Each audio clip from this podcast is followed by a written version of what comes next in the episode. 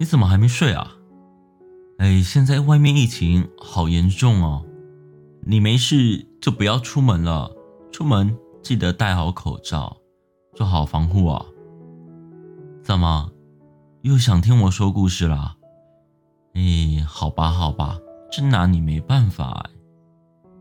今天就来讲小兔子为了狼先生改变自己的故事吧。一向活泼可爱的小兔子，最近有点反常，整天都愁眉不展，就连最喜欢去的市集都不去了。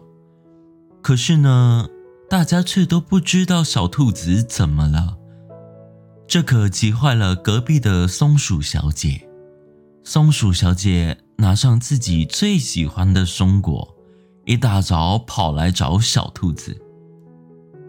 谢谢你，松鼠小姐，但我现在什么都不想吃。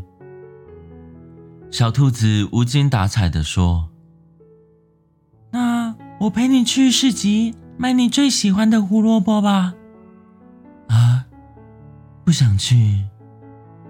你是不是有什么心事啊？没，没什么。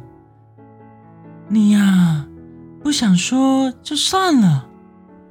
不过我听说城南有棵老槐树，只要星辰，它就会显灵哦。真真的吗？小兔子开心的往城南跑去。松鼠小姐看着小兔子的背影，笑着摇了摇头。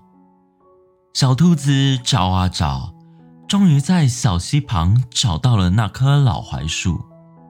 小兔子跪在地上，双手合十，虔诚的祈祷道：“大树伯伯，请你把我变成狼先生喜欢的样子吧。”一阵风吹过，树叶哗啦啦啦的响着。神奇的老槐树竟然开口说话了：“好啦，我已经把你变成他喜欢的样子了。”这个开心坏了小兔子，它一边跑一边说道：“谢谢你，大树伯伯。”小兔子一个人跑到小溪边，开心的看着河里的倒影，但它却发现河里的自己没有一丝丝的变化，因为他喜欢的就是你啊。睡着了。祝你